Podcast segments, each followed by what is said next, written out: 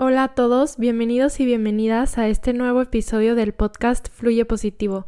Yo soy Isabel Ayala y pues muchísimas gracias por haberle dado clic a este episodio y haber decidido escucharme porque en este episodio pues voy a leerles una carta abierta que bueno, como pueden ver esta es la número 6 y bueno, se trata de que yo pues me gusta escribir, me gusta escribir cartas que en cada una se habla de un tema en específico como para ayudar a reflexionar sobre esos distintos temas y pues que te quedes con una idea, con algo que te pueda ayudar a tu crecimiento personal. Entonces, bueno, pues en esta carta voy a hablar sobre ser una luz en el mundo, en la vida de los demás. Igual ya lo viste en la descripción de este episodio y pues ya para no hacer muy larga la introducción, vamos a comenzar. Vamos a hacer un pequeño ejercicio de memoria. Quiero que busques en tu mente a una persona que haya sido una luz en tu vida.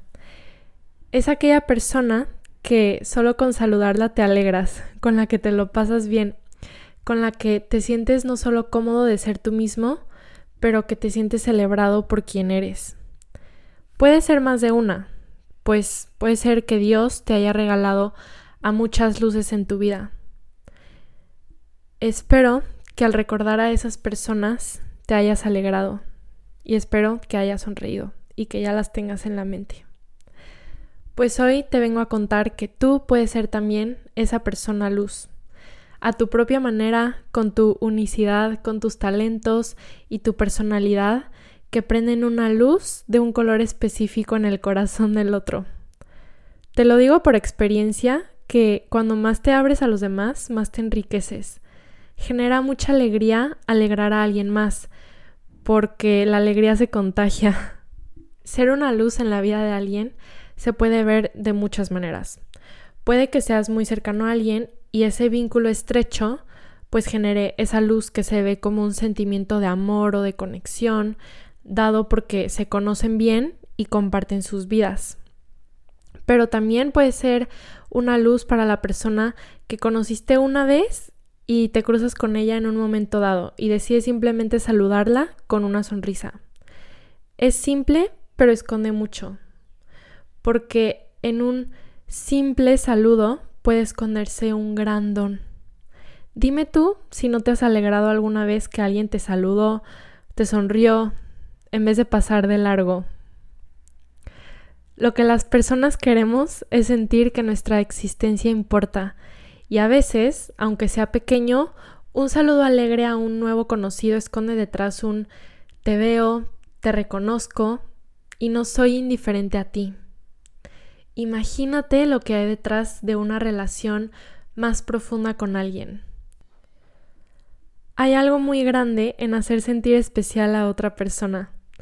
Creemos que lo que queremos es que nos quieran, y aunque sí es verdad, pienso que lo que queremos va más allá de solo ser amados. Lo que más queremos es unirnos, compartirnos. Queremos ser amados, pero también queremos amar. Y no porque las relaciones tengan que ser 50-50, porque cuando verdaderamente quieres a alguien, pues no estás pensando quién da más o menos para que las cosas estén balanceadas. El amor y el don no son justos, van más allá. Pero es esto mismo a lo que le voy a llamar la paradoja de la injusticia del amor, que básicamente consiste en que no busca balancear ni hacer las cosas justas y aún así deja a las personas más satisfechas que si fuera un intercambio justo y equitativo. En las relaciones sanas, pues las dos personas operan bajo esta sintonía, entonces pues suele haber una entrega mutua cuando verdaderamente hay amor más que interés. Y caben aquí todo tipo de relaciones. Las de amistad están especialmente marcadas por este rasgo. El amor no necesita cálculos, es espontáneo. Y como decía, hacer sentir especial a alguien te llena también a ti, porque es tu necesidad tan humana de unión satisfecha. Por eso, ser una luz en la vida de alguien, aunque sea de forma simple como un destello que se prende cuando te ven aunque sea de forma más compleja como una relación en la que pues se comparte más, implica esa unión de la que estoy hablando. Y es esa unión lo que te deja lleno.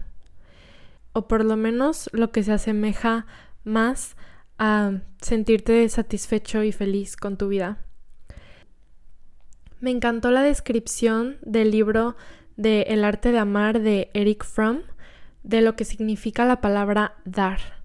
Y se los voy a compartir porque en base a lo que estoy diciendo, pues nos podemos dar cuenta que amar es dar. Y dice así, algunos hacen del dar una virtud en el sentido de un sacrificio. Sienten que, puesto que es doloroso, se debe dar, y creen que la virtud de dar está en el mismo acto de aceptación del sacrificio. Para ellos, la norma de que dar es mejor que recibir significa que es mejor sufrir una privación que experimentar alegría. Para el carácter productivo, dar posee un significado totalmente distinto. Constituye la más alta expresión de potencia. En el acto de dar hay mucha experiencia de vitalidad. Me experimento a mí mismo como desbordante, vivo y por tanto dichoso. Dar produce más felicidad que recibir, no porque sea una privación, sino porque en el acto de dar está la expresión de mi vitalidad. Ok, aquí dejaré de citar por un momento para mencionar algo importante, porque en relación a esto, pues, a ver, a veces creemos que dar es vaciarnos a nosotros mismos para llenar al otro, pero no. Eso en realidad es una forma de pseudoamor, o sea, es, es una idea de amor falso, porque, porque pues la, en realidad el amor, pues es, es paradójico. Mientras más das, más te llenas. Y bueno, ahora sí, seguiré citando el libro. Escuchen bien esto. ¿Qué le da una persona a otra? Da de sí misma, de lo más precioso que tiene, de su propia vida. Ello no significa necesariamente que sacrifica su vida por la otra, sino que da lo que está vivo en él. Da de su alegría, de su interés, de su comprensión, de su conocimiento, de su humor, de su tristeza, de todas las expresiones y manifestaciones de lo que está vivo en él. Al dar así de su vida, enriquece a la otra persona, realza el sentimiento de vida de la otra al exaltar el suyo propio. Al dar, no puede dejar de llevar a la vida algo en la otra persona, y eso que nace a la vida se refleja a su vez sobre ella. Cuando da verdaderamente, no puede dejar de recibir lo que se le da en cambio. Dar implica hacer de la otra persona un dador, y ambas comparten la alegría de lo que han creado. El amor es un poder que produce amor. Ahí está, dejo de citar en este momento. Tal vez em, te suene muy teórico todo esto, pero pienso que cualquiera puede entenderlo si se pone a reflexionar en el simple hecho de tener una buena conversación con un amigo. Ojo, lo que es simple muchas veces esconde una gran riqueza. A veces las cosas simples son las que más valen. Cuando tú compartes con alguien cualquier historia, risa, tus sentimientos o lo que sea estás dando, siempre y cuando eso que compartes sea genuino, claro, porque estás expresando lo que está vivo en ti. Y luego la otra persona expresa lo que tiene dentro y así se da esa conexión. Y es que puede ser sobre cualquier cosa. Esto es lo que quiero decir con lo de la simplicidad.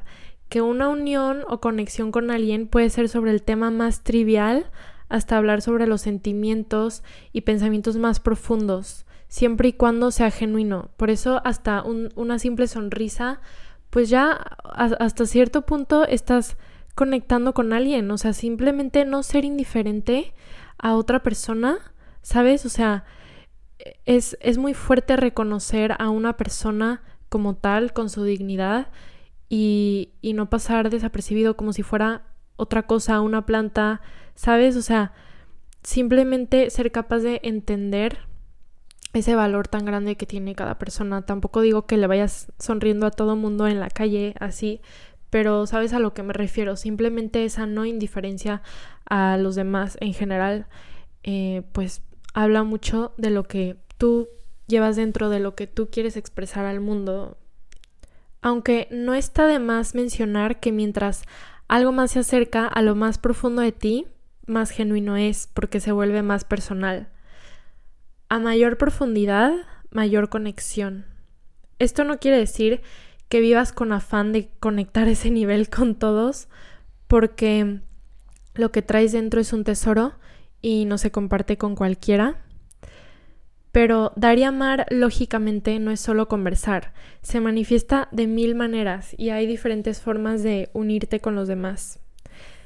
Darte cuenta de que puedes, si así lo decides, ser una luz en la vida de los demás y que esa luz puede prender en el corazón del otro, aunque sea un destello mínimo, te llena de vida.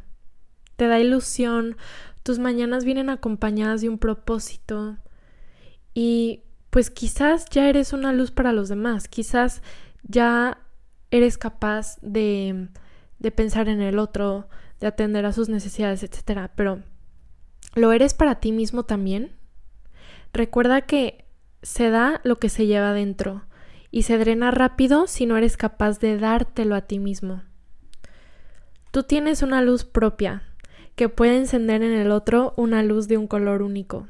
Por eso, eres una combinación única de talentos, experiencias, percepciones y mucho más. Voy acabando mi carta. Espero que te hayas podido inspirar de estas palabras que yo te quise dar. Me despido de ti dejándote la frase que un profesor dijo una vez en una clase, pero que se quedó marcada en mí. Venimos al mundo a ser felices y a ser felices a los demás. Gracias por escucharme.